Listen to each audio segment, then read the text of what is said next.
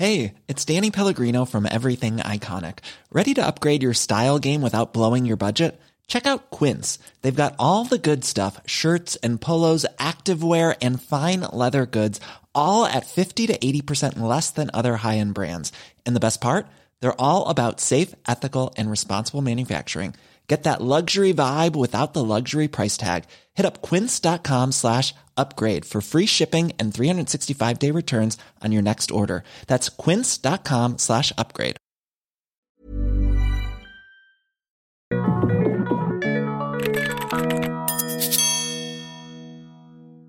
Bienvenidos a este Emprepedia Podcast esta semana. Pues ya, eh, después de ciertos eh, menesteres que estuvimos haciendo la semana pasada, que nos acompañó nuestra amiga Delia, tuvimos una serie de invitadazos, ¿no? Estuvo por aquí desde eh, Alex Girón, estuvo Andrew Davis, estuvo... ¿Quién más estuvo? José Luis Preciado. José Luis Preciado, estuvo Raúl Pazzi con todo este tema de fotografía. Así es. Delia.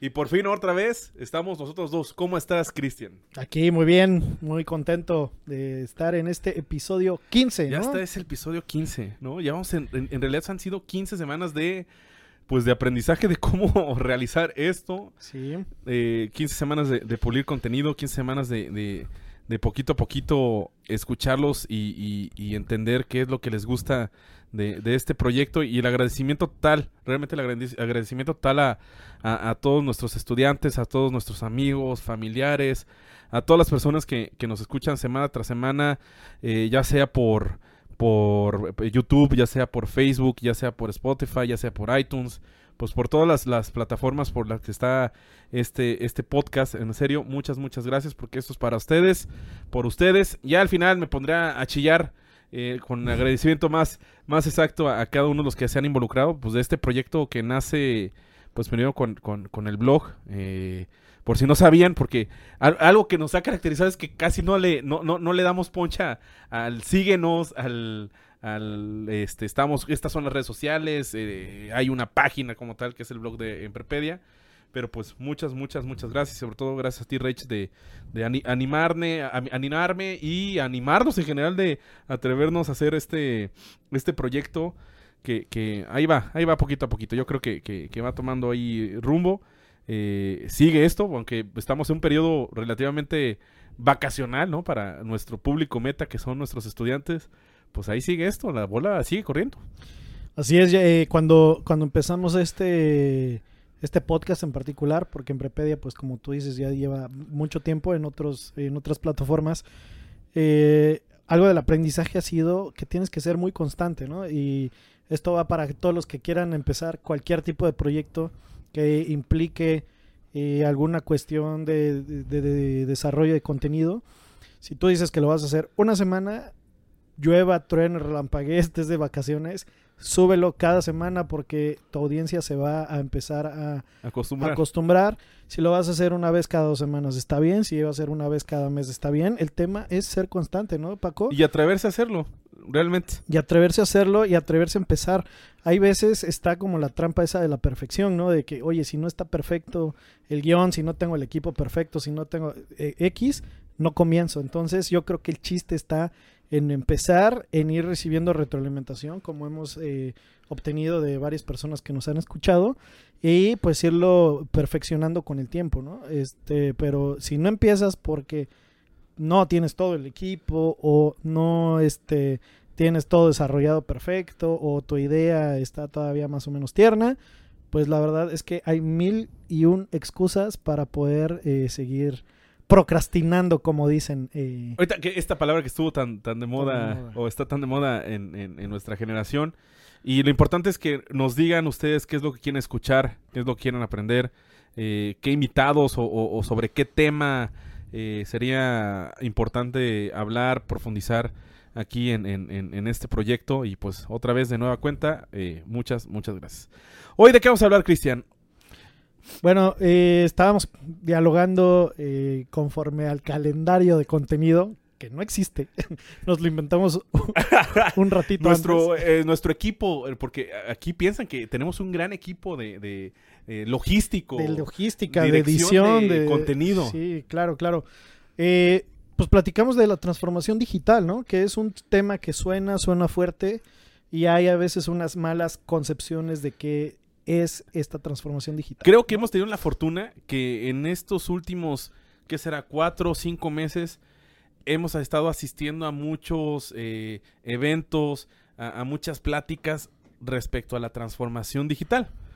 Pa- Para empezar, hay que, hay que dar un marco de referencia, hay que dar un contexto de qué qué realmente es transformación digital, porque pues ya hay algunos añitos que venimos escuchando esta palabra, que la revolución 4.0, que la industria 4.0, que eh, transformación digital, ecosistema digital, pero realmente aplica para todos los negocios. Todos los negocios tienen que adoptar y adaptarse a, a- a- a esto, a esto 4.0. Mira, hay de varios, eh, le dicen eh, los gringos, drivers, ¿no? Eh, o, o factores que hacen que las economías, las sociedades, el mundo en general cambie, ¿no? Uno puede ser eh, la ideología política, por ejemplo, ahorita en México que estamos viviendo una cuarta Cuarta transformación. ¿no? Que eh, los, eh, el liderazgo del país pues tiene ciertas ideas, algunos les gustan, algunos no, etcétera. Lo que sí es que pues se están, están sucediendo cosas diferentes. No estoy diciendo que buenas ni malas, simple y sencillamente diferentes.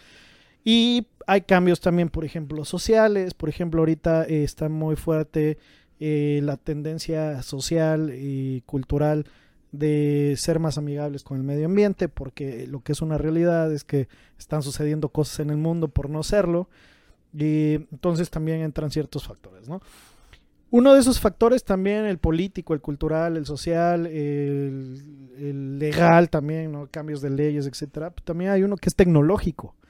Y entonces, eh, pues todos los días eh, el mundo está cambiando porque existen nuevas tecnologías, es- existen eh, muchas cosas que, que- que tienen que ver con estas nuevas tecnologías que impactan en un montón de industrias, ¿no? En industrias comerciales, de retail, etcétera y tal.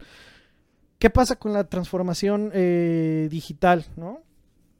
En 1983 surge el Internet, ¿no? Eh, el Para allá iba, ahorita justamente quiero comentar el, algo. de- eh, esto. el internet no es tan así de tan de la burbuja del punto com del 2000 para acá. Siempre tenemos eh, un cierto delay en la adopción de tecnología con respecto a Estados Unidos, que por ejemplo ahí fue donde se generó. Eh, nota cultural, el Internet surge como una tecnología de una agencia de investigación que se llama ARPA y fue conocida en sus inicios como el ARPANET. Y la idea era, como mucha de la tecnología nace, para apoyar ciertas operaciones bélicas. ¿no? Nace por el tema Por- de- eh, pues, guerras y tal. Pero ¿no? fíjate que, que uniendo un poco de, de- de historia, cabos, eh, dato, dato cultural, pues es- en, en la planeación estratégica, que este tema de transformación digital ya forma parte justamente de, de- de esta planeación estratégica, pues estrategia pues viene de la, de, de- de la guerra, ¿no? El- Totalmente. es guía, significa guerra, el guía de la guerra. O sea, qué, qué- qué- qué interesante que también el Internet que dio paso a Sí. justamente esta transformación digital, pues sale también de, de- de la milicia, de, de todo esto bélico. pues siempre como que el querer tener el, el control, El ¿no? Este hace que se invierta en fuertes cantidades y hay veces pues esas tecnologías se pueden ampliar para otras muchas cosas. Entonces, ese fue el caso del internet. ¿Y qué pasa, no? Eh, las generaciones eh, por ejemplo, la generación millennial es la que se jacta de haber visto el cambio de algo análogo a algo digital, ¿no? En mi caso personal, yo me acuerdo en la primaria estar usando Windows 3.1, los primeros inicios de, de Windows ahí. Con el Paintbrush, eh, con el príncipe de Persia, el jueguito, con el solitario, Eh, caminas. Exactamente, ¿no? El- el- los discos de tres y media pulgadas, los de cinco un cuarto que eran más grandotes, este, que empezabas a hacer Lotus Notes, que empezabas a usar procesadores de texto. Y también en la secundaria posterior me tocó llevar clases de mecanografía con una, con, con una máquina de escribir. De ¿no? máquina de escribir. Es- y Exactamente. fíjate, desde entonces hay como ese cierto delay. ¿Por qué te están enseñando mecanografía en una máquina de escribir cuando ya tú ibas hacia computadoras? Porque la academia siempre ha tenido un delay con respecto a la tecnología. Ahí te va. Para, para mí, y creo que esto podría ser eh, una frase importante, eh, una frase matona, es que de lo que yo he entendido de esta serie de pláticas, conferencias que hemos tenido, es que a diferencia de ocasiones pasadas, de revoluciones pasadas, de transformaciones pasadas, donde naturalmente las necesidades fueron creando la tecnología, ahora la tecnología es la que está creando las necesidades. Porque pues cada vez en, en- en los últimos años la tecnología ha avanzado de manera exponencial, a un paso más acelerado, o sea, más que nunca. Claro. Entonces, Sí. a mí, para mí eso es impactante de que antes estos brincos tecnológicos podían pasar 10, 8 años y ahora estos brincos tecnológicos son anuales prácticamente. Claro, sí, sí. Si te quieres mantener en la, en la punta de lanza, ¿no? Sí, sí, sí, sí. Porque lo que pasa es que si tú tomas estas tecnologías y las implementas bien y lo implementas antes que, que, que- que otros, que pueden ser tus competidores o estar en el mismo rubro, pues te da ventaja competitiva, ¿no? Yo, yo de repente me siento ya viejito, a mis 33 años, me siento como si ya fuera toda una vida. Obviamente si uno me ve en la cara ya tengo patas de gallo y, y este, y pues ya parece que corrido ya desvielado, así sin aceite. Y en terracería. y en terracería y con freno de mano, ¿no? Este, eh, me pongo a pensar y, y por ahí está este dato que, que en 1994 el personaje del año, la revista Time, ya sabes que la revista Time, esta revista tan emblemática todos los años tiene un Un personaje, personaje. personaje del año. En 1994 fue el Internet. Ah, ok. Porque comercialmente, realmente a partir de 1994 fue cuando alcanzó su primer máximo apogeo en todo el mundo. Claro, y fue, por ejemplo, fue cuando nació Amazon en ese año. En ¿no? ese año. Entonces Este, empiezan una serie de, de las primeras .com, empiezan a nacer más o menos por, por, por ese tiempo. Y si uno se remonta a esa época, pues era un cable modem conectado a un teléfono y o tenías dos sopas, o hablabas por teléfono, o estabas conectado a internet y te peleabas con tu mamá porque le querían marcar, pero pues no podían, siempre sonaba ocupado porque pues no había esta Claro. este no, o sea, o era internet o era la llamada telefónica, si tu mamá descolgaba el teléfono, se caía la red, Claro. era y, y- y hacía unos ruidos extraños al momento de, de- de conectarte, un chui, uy, chu, chu, no sé, medio raro. Sí, sí, sí. Es hasta, con efectos y- sonoros este podcast, ¿no? Y no podías hablar por teléfono. No Porque hablar por está- teléfono. Claro, Y lentísimo, claro. ¿no? Y hasta te puedo decir que eh, en cuanto a nivel de competencia, nada más había una sola marca que daba el servicio de internet. Sí, había un monopolio. ¿no? Había un monopolio. Entonces, ¿cuánto hemos avanzado de 1994 a 2019? Que realmente si vemos en el horizonte de tiempo es muy poco tiempo el salto gigantesco Claro, que se ha dado en cuanto a esta transformación digital. así es. Te quería hacer la analogía, ¿no? Entonces, por ejemplo, nosotros, la generación millennial, vimos ese cambio del, del análogo al digital y te subiste a la onda digital, ¿no? Ahorita las nuevas generaciones, por ejemplo, eh, yo tengo una hija de un año, cuatro meses, y ella pues ya obviamente está en todo lo digital y, y- y- y, pues varios eh, muchachos que por ejemplo nacieron del 2000 para acá, pues que ya, ya son mayores de edad y todo, algunos 18, 19 años, pues vivieron completamente el Internet. Nosotros vimos esa transición. Entonces lo mismo pasa con las empresas, ¿no?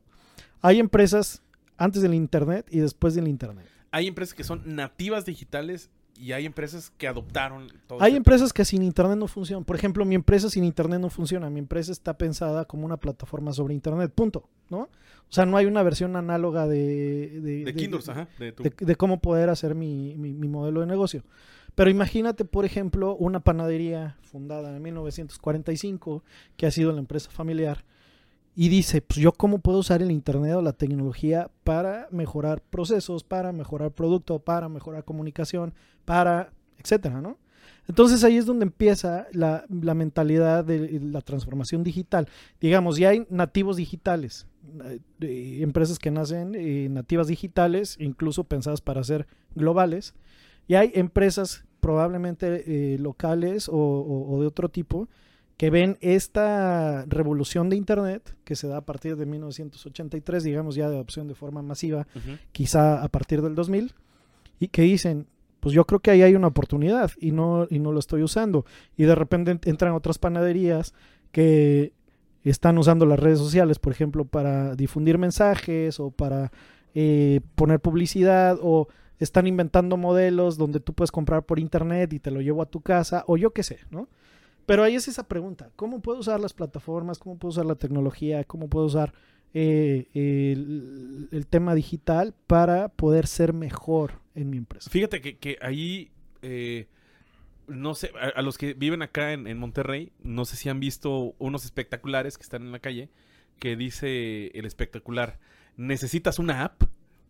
Ah, sí, que está por todos lados. Que está por todos lados. eh, De Son cierta de- compañía que está ofreciendo este... Que sale un cavernícola. un ca- ajá, y Sí. está ofreciendo este servicio de creación de apps, de apps para, para las compañías. Sí. Creo que de repente perdemos el foco y no necesariamente una app es transformación digital. No, no, es muchísimo. es mucho más de esto. Ayer justamente que fuimos a, a EGADE, a esta plática de transformación digital, de transformación digital, mencionaban que ¿qué es la transformación digital? Transformación digital es todo, ¿no? Sí, Y mencionaban que transformación digital es la transformación en tu proceso productivo, así es. transformación digital en con tus clientes, transformación digital con tus empleados. O sea, no únicamente es tener una aplicación. Yo creo que nace de una mentalidad antes que, que otra cosa que se va permeando a todo lo demás, ¿no? Porque decían, ¿qué es? ¿Es adoptar tecnología? Sí, pero es algo más, ¿no? Entonces es, te pongo el ejemplo, el CEO de, de Banco de BBVA, BBVA, ajá. ahí en España, un señor así de 70 años. setenta y tantos años. setenta y tantos años, él dice, fíjate la, la mentalidad, él dice, fuimos una empresa de banca muchos años y que ahora te, y que, y que tiene presencia en internet, pero a partir de ahora somos una empresa de internet que hace banca. ¿Ves el cambio? Sí. Somos una empresa digital que hace banca. No somos una empresa de banca que quiere estar en internet. Entonces, ese cambio es una mentalidad que, ok, ya entendí que quieres, vamos a permearlo, ¿no? Y entonces ahora sí, eh, decían, por ejemplo, ahí, una, uno de los contras más importantes en la transformación digital no es la adopción de la tecnología, es a veces la cultura dentro La de la cultura empresa que tiene que ver la gente, ¿no? Entonces, eh, hay mucha gente, hay una curva así como de distribución normal, la campanita de Gauss, ¿no? Donde hay 2.5% de la gente que van a adoptar la tecnología muy rápido y luego ellos van a seguirla permeando hasta llegar al otro extremo de la curva donde hay 2.5% eh, por ciento de la gente que rechaza completamente la tecnología y ahí hay de dos. O dicen, yo no pertenezco aquí y me voy porque no estoy dispuesto a hacer la... eh, a entender los nuevos entender los nuevos procesos, los nuevos cambios, etcétera. O eh, me adapto a lo que hay, pues ya ni modo, ¿no? Entonces, a ellos le llaman, los primeros son adopters de adopción y los otros son adapters Adapters. de, pues me adapté. Y lo que hay en medio, ¿no? Entonces, eh, pues es un tema, cultura, es un tema de gente, es un tema de tecnología. Ese te- esa tecnología es ver cómo la adaptamos a los procesos, eh, es ver esos recursos, cómo nos pueden hacer más eficientes, cómo lo adaptamos a operaciones, cómo lo adaptamos al proceso comercial, al proceso de marketing. Porque esa es otra, ¿no? A veces pensamos que transformación digital es eh, redes sociales, transformación digital es en función al e-commerce, pero no, otra Sí. vez, eh, transformación digital es todo. Eh, eh, hace poco fuimos a, a- a Neoris. Neoris es una empresa que da servicio justamente para pensar en todo este tema de transformación digital. Aquí en Monterrey existe el Monterrey Digital Hub, ¿no? Que es como eh, lo equivalente o intenta a- a crecer a lo equivalente que fuera como que el Silicon Valley versión mexicana, que está aquí a las afueras de, de- de Monterrey, donde pues están, eh, digamos que las tres universidades grandes aquí del estado, que somos nosotros, obviamente, el TEC Monterrey, la UDEM, está la UNI, Autónoma están las grandes empresas eh, regias, los Cemex, los FEMSA, los ARCA, los CITSA, y si me está pasando alguna, una disculpa.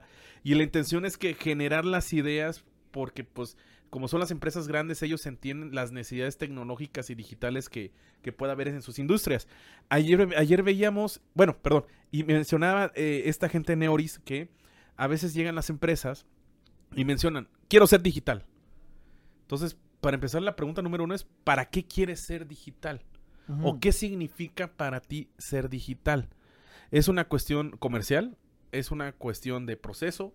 ¿Es una cuestión eh, más de cultura de trabajo? O sea, ¿para qué quieres volverte digital? O sea, porque también involucra una gran inversión. Una inversión tanto económica, financiera, como también de tiempo o de gente, como ahorita justamente estás mencionando que, que a veces lo más difícil es la de la transformación digital, es la transformación humana que hay en las empresas. Entonces mencionaban que es todo un proceso, como si fuera un, un- un tanque de estos de pensamiento, donde con esta lluvia de ideas mencionaban para dónde debería ir este proceso de digitalización en la empresa. Claro. Porque pues si pensamos, la gran mayoría de las empresas en México, pues no son nativas digitales. ¿no? Así es. Sigue siendo pues este eh, producto rudo, eh, que, echa humo, Claro, y- fierros, coches. Y hay mucha gente que, por ejemplo, no comprende por qué un Uber vale tantos miles de millones de dólares y la empresa que tiene fierros no, ¿no? Entonces, eso es este, eso también es muy importante poderlo tomar en consideración. Eh, que ya no, se, no es tema de fierros, es tema de impacto, es tema de, de poder llegar a más personas. Y si alguien está en ese chip y ve que y ve lo digital como un camino para lograrlo, entonces pudiera estar en el, en el lugar correcto. Ahora, déjame mencionar por qué estar en digital en el contexto mexicano. Eh, la Asociación Mexicana de Internet, creo que son datos que ya he mencionado en algún otro podcast y que menciono muy seguido para poner en contexto. Para poner el contexto, es muy 72 importante. millones eh, de mexicanos, me parece, en el último reporte, tienen acceso a Internet, ¿no? Es más o menos como el 68% o de la, de la penetración eh, del país, ¿no? 72 millones de mexicanos, imagínate. Y luego, la mayoría entra por su teléfono. Y en promedio, la gente está pasando 8 horas al día en Internet. Es decir, 72 millones de mexicanos está pasando un tercio de su día en Internet. Entonces, pues claro que ahí hay muchos mercados, ¿no? El de la panadería, gente que consume pan, muchísima está con su teléfono 8 horas al día ahí. El que necesita un médico, ahí está. El que necesita comprar un shampoo, ahí está. El que necesita comprar un carro, ahí está. El que quiere comprar una casa, ahí está, ¿no? Entonces ahí el tema es, pues, eh, el objetivo de la mercadotecnia o uno es, pues presenta tu mensaje a quien le pueda interesar en donde esté.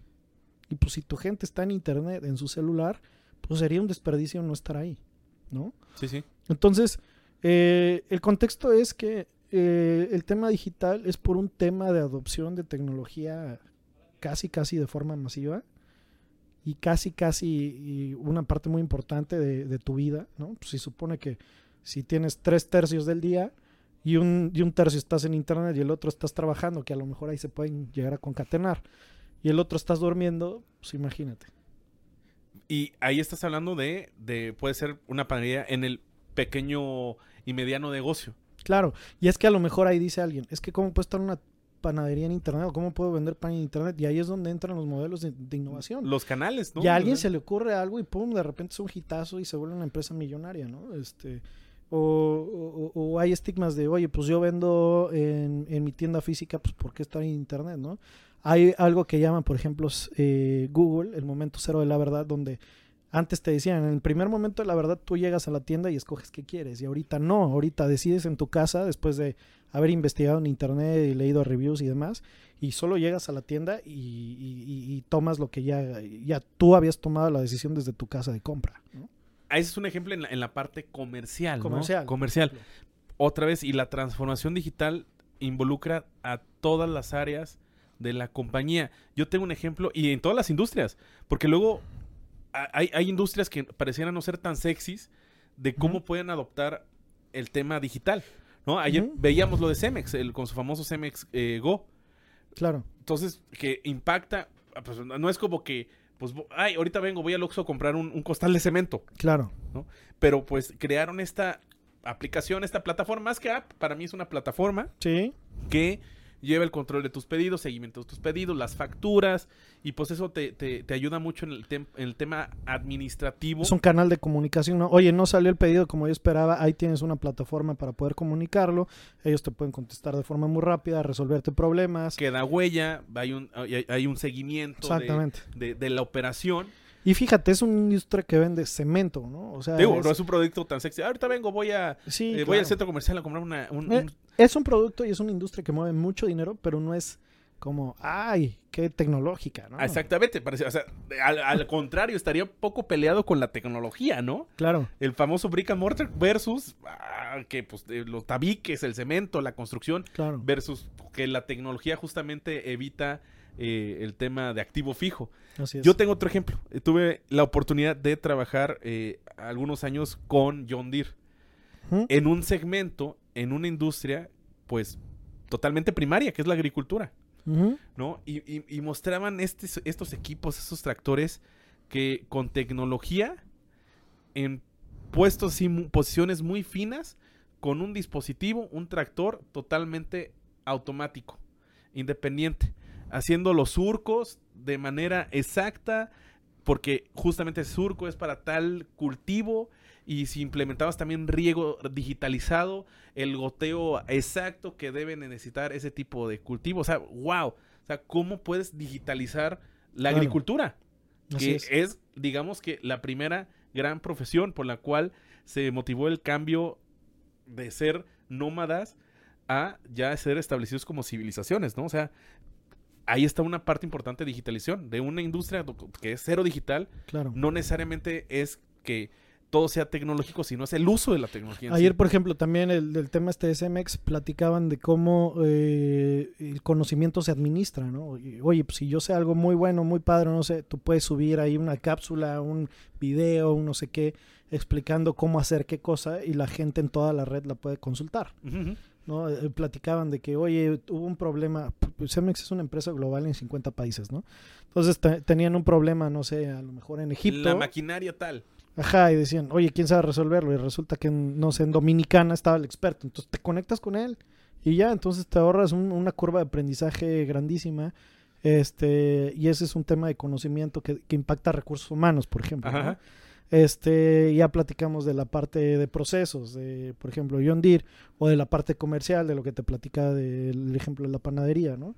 Y así, pues vas buscando cuáles son eh, los, los elementos que integran eh, una cadena de valor en una organización y claro que todo puede tener una aplicación digital. Porque el chiste de la transformación digital es que tenga impacto tanto para los usuarios internos como para los usuarios externos. Claro, O sea, totalmente.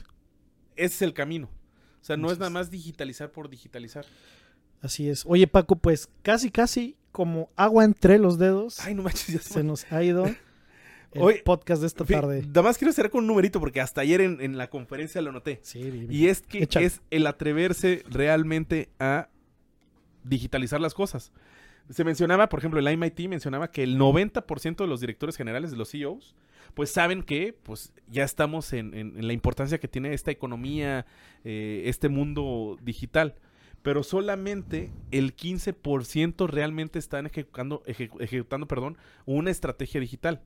O sea, ¿qué están haciendo los demás? Pues todavía no han entendido realmente, pues, qué hacer. No es tanto que no quieran, sino que es qué hacer, cómo, ¿Cómo voy a hacer, aplica, cómo no? voy a aplicar. Claro. Entonces hay una serie de modelos, hay una serie de guías, hay una serie de cuestionarios para realmente entender cómo digitalizar. Y es que sí es necesario que todo el mundo se suba.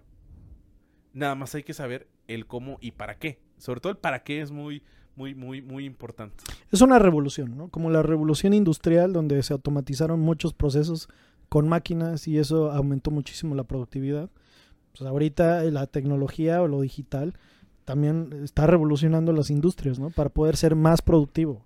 Entonces ahí el tema es, pues tú puedes quedarte, ¿no? Como pasó con la revolución industrial, llegó gente que metió ingeniería y que metió máquinas y que sacó del mercado o sacó de la jugada a, a- a los que estaban ahí en la industria. Y ahorita sucede que los que tienen máquinas y fierros, pues la- el, el tema de lo, de, lo, de lo digital llega y pues hay de dos, o te quedas en tu industria 1.0 o 2.0, la que te corresponda, o te subes a la 4.0, que es la que han denominado. ¿sí? Totalmente. Po- Por, ahí eh, está este libro de Andrés Oppenheimer, que Andrés Oppenheimer pues es, le da más a lo político, ¿no? Ajá. Me sorprende este libro que escribió, eh, justamente fue de este año, que se llama Sálvese quien pueda, Sí. que platica, se llama Sálvese quien pueda porque está este miedo de qué va a pasar con muchas de las profesiones y empleos, desde la industria bancaria, los mismos contadores, los periodistas, Inteligencia artificial, la- ¿no? por gracias a la inteligencia artificial, cómo las empresas empiezan a ahorrar tiempo y dinero y pues empieza a haber un desplazamiento sobre algunas eh, profesiones. Entonces, son de las cosas pues buenas que acarrea la transformación digital, pero que también hay que saber cómo evolucionar en muchas profesiones este para por así que sálvese quien pueda. Platicaba un amigo y Pedro Luis, Pedro Luis, este, no sé si escucha este podcast, pero si no, le, le mando un saludo. Si no ahorita lo etiquetamos. Ahorita lo etiquetamos. Así a la de fuerza. De hecho, de hecho lo platicó en, en- en un podcast, ¿no? Que lo están entrevistando y habla de el intrapreneurship, cómo puedes generar cambio siendo un empleado dentro de, de una organización, ¿no? Porque hay veces eh, se habla mucho del entrepreneurship, ¿no? El ser emprendedor, pero también dice, oye, pues hay gente dentro de la organización que está moviendo cosas, ¿no? Ayer lo platicaban. eh, puede haber cosas que van eh, bottom down, que es orden del CEO y que se tienen que permear hasta, hasta el abajo de la Hasta operación. abajo. Pero también hay cosas que son bottoms up, ¿no? Gente que, que, que está en la operación y que puede lograr subirlo hasta niveles de, de dirección, ciertas propuestas, ¿no? Y esos les llaman intrapreneurships. Y, y lo que decía ahí este Pedro Luis es que eh, puedes eh, efectivamente estar eh, logrando cambios este, en la organización y que esa responsabilidad tú la tomas, ¿no? O sea, tú puedes lograr el... eh, tú te puedes... tú, tú puedes tomar toda la responsabilidad que tú quieras hasta, hasta dentro de la empresa, ¿no? Porque esa responsabilidad tú, tú te puedes ir involucrando hasta donde, hasta donde tú puedas en proponer cosas, en querer hacer que las cosas cambien, etcétera y tal. A lo mejor alguna te va a pegar y a lo mejor varias pues no. Varios, pues no. Pero, pero tú estás, tú estás ahí proponiendo, ¿no? No, no, no esperar a, a lo mejor a estar en una posición de liderazgo como tal. eh, Como para que realmente De liderazgo en un puesto, estoy Ajá, hablando. Para que puedas hacer que algo suceda dentro de tu empresa. Pues bueno, eh, pues ya pues, son 30 minutos que se pasaron eh, volando. eh, y, y realmente muchísimas gracias. Eh, esta semana fue muy importante para nosotros. Por ahí en, en la, en la revista o en la Gaceta, que suena así más aquí universitario, eh, de Conecta, aquí en el Tec Monterrey, nos hicieron el favor de colocarnos en, en- en un, en, en un artículo que menciona justamente sobre las bondades que tiene eh, el hacer este podcast, pues que es conocimiento móvil. A lo mejor ese es un ejemplo de la Transformación, transformación digital, ¿no? totalmente. En, en el tema de educación, imagínate, pues cualquier, cualquier industria puede hacerlo, ¿no? Y aquí el pensamiento de nosotros cuando eh, decidimos hacer este podcast es cómo podemos llevar mensajes que valgan la pena a, a más gente, ¿no? Ajá. que no se quede nada más en un salón de clases una discusión. Y eso es generar más valor, y eso es lo que es la invitación que se le hace a las empresas en este tema de transformación digital, cómo lo que haces puede generar más valor y hacerlo llegar a más personas. Pues yo, yo la verdad eh, quería llegar a este momento final para agradecer a, muchísimas personas que han impactado, que han aportado, que, que han sumado a, a- este proyecto de Emprepedia. Ya van eh, cuatro años, eh, que todo salió después de, de- del tiempo que era insuficiente para dar una clase y, crear- y tuvimos que crear un portal donde eh, explicamos eh, más allá del aula ejemplos, ejercicios, situaciones. Parte de la inspiración de, de- parte de la inspiración de Emprepedia fue la serie Club de Cuervos, porque justamente me tocó la clase de empresas familiares darla y pues como que era un tema bastante interesante y, y con base a Club de Cuervos se, se crea Emprepedia. Pues ese fue el primer gran eh, eh, eh, artículo, el primero trató justamente sobre empresas familiares y era porque salió Club de Cuervos. Y, no quiero dejar a pasar la oportunidad de, de agradecer eh, a muchas personas. Si se me olvida alguien, por favor, una disculpa, pero, pero en serio estoy muy, muy agradecido de corazón a Diego Chen por el, la, esta, el intro, el famoso intro de él se lo aventó. Muchísimas gracias a, su equipo. Eh, por ahí también tenemos a, Raúl. Raúl, las fotos que nos tomó. Ah, sí. No, no. eh, Por fin nos- este tema de branding en cuanto a, a- al podcast no pudo haber sido posible sin él. Raúl Pazzi. Un saludo. eh, pues eh, Andrea García que tomó las primeras fotos para Emprepedia en su momento. Que son las fotos que están en todas las redes sociales. Las únicas fotos que tiene el Instagram, que tiene el canal de YouTube, pues son, son, son de Andrea. Elisa Angón, Adrián Milán, Rodrigo Cruz, Rafa Collado, Jessica Vázquez, Caco, eh, que, son gente que escribe eventualmente, escribe de manera permanente en, en el blog, en emprepedia.com. eh, a Martín, Martín que nos hizo el favor de, entrevistarnos, que se le hizo muy interesante eh, el proyecto, a Martín Rodríguez aquí de Conecta, que, le pareció muy interesante pues eh, la dinámica que había justamente de transformación digital en la educación y que nos entrevistó. Fue muy padre esa dinámica porque nos dio también la oportunidad como que de reflexionar muchas de las cosas que hemos hecho en, estos en estas últimas 14, 14 semanas. A, Poncho Rodríguez, a Julio Lee, que, también nos echa muchas porras y, y por ahí nos patrocina algunas cosas a veces, a Andrew que también aporta muchísimo al podcast, a Adelia Malta que también ahí nos, nos, nos ha apoyado también con artículos y, y con varias visitas aquí en, en, en, en los Emprepedia Studios, que pues, realmente es la oficina aquí en el Tec de Monterrey a Luis Arenas también que, que nos abrió las puertas de, de, flanco izquierdo cuando, cuando visitamos a Veracruz, a Perrito, a, a, a, José Ramón Fragoso que el proyecto, el primer artículo también se escribió en Madison. Alberto, su socio. Alberto, su socio, uh -huh. eh, a, a, los chicos de Logap que también fue, fue una gran historia que se pudo relatar y ver crecer en, en, en Emprepedia. Y pues también a Renata Sili, que, que aunque es nuestra principal detractora, no, no es cierto, porque se va a sentir, pero es, nos da mucha crítica, que alimenta mucho este podcast y nos ayuda a crecer. Claro. A todos los, nuestros demás amigos que nos escuchan, uh, que nos aguantan. Hugo Isa es de esos también. Que también. Oye, oh, así, mejor la cara. Y claro que es bienvenida toda esa retroalimentación. Sin esa retroalimentación, realmente no estaremos mejorando, no estaremos este, eh, tratando de, de impactar a, a, nuestros estudiantes y en serio de corazón. A Rafa Mateo que dice que escucha Radio Fifi. Radio Fifi, no sé por qué, pero eh, le dice ra Radio Fifi. Eh, y bueno. pues a todos en serio los que nos escuchan. Claro. A todos nuestros estudiantes, a toda nuestra familia, a todos nuestros amigos, en serio, muchas gracias. Eh, pues vamos en el episodio 15. Esperemos cerrar ¿no? Igual me estoy, estoy comprometiendo a, a, Rage, pero esperemos realmente cerrar con unos 30 episodios esta primera temporada.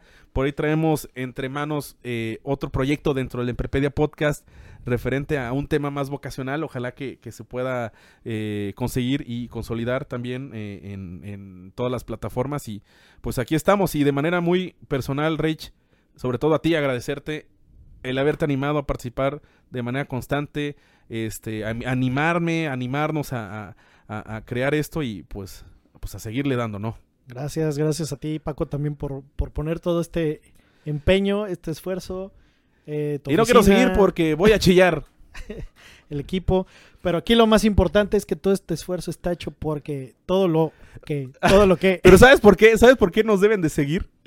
Porque porque todo lo damos a conocer. Eh, con manzanitas. No, fatal. Siempre aquí Rage no le da con dice, todo. Dice Paco que siempre cambio el, el verbo de, el, el de, verbo. de, lema. Porque pues verbo. aquí realmente en Prepedia, aquí todo lo que. A ver, ¿cómo es? ¿Cómo es? Todo lo que debemos explicar, todo lo explicamos con. Manzanitas. Sale, pues. Y es que a veces digo, todo lo enseñamos, todo lo presentamos, todo, todo lo ajustamos. todo lo ajustamos. Entonces, todos los verbos posibles, pero menos el verdadero que es que aquí, en Prepedia, todo lo explicamos con manzanitas. Ahora sí. Ahora sí. Listo. Nos vemos. Adiós. Adiós.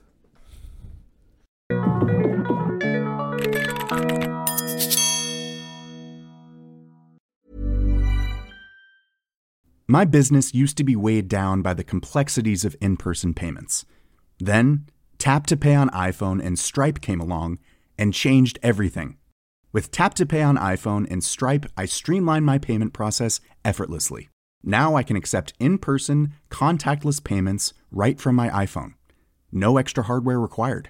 What's truly remarkable is how I can cater to all of my customers' payment preferences. Whether they're using cards, Apple Pay, or other digital wallets, Tap to Pay on iPhone and Stripe ensure a smooth checkout experience every time. And it's not just me. Stripe helps businesses of all sizes, from local markets to global retailers, scale quickly and stay agile. To learn how Tap to Pay on iPhone and Stripe can help grow your revenue and reach, visit stripe.com slash tap iPhone.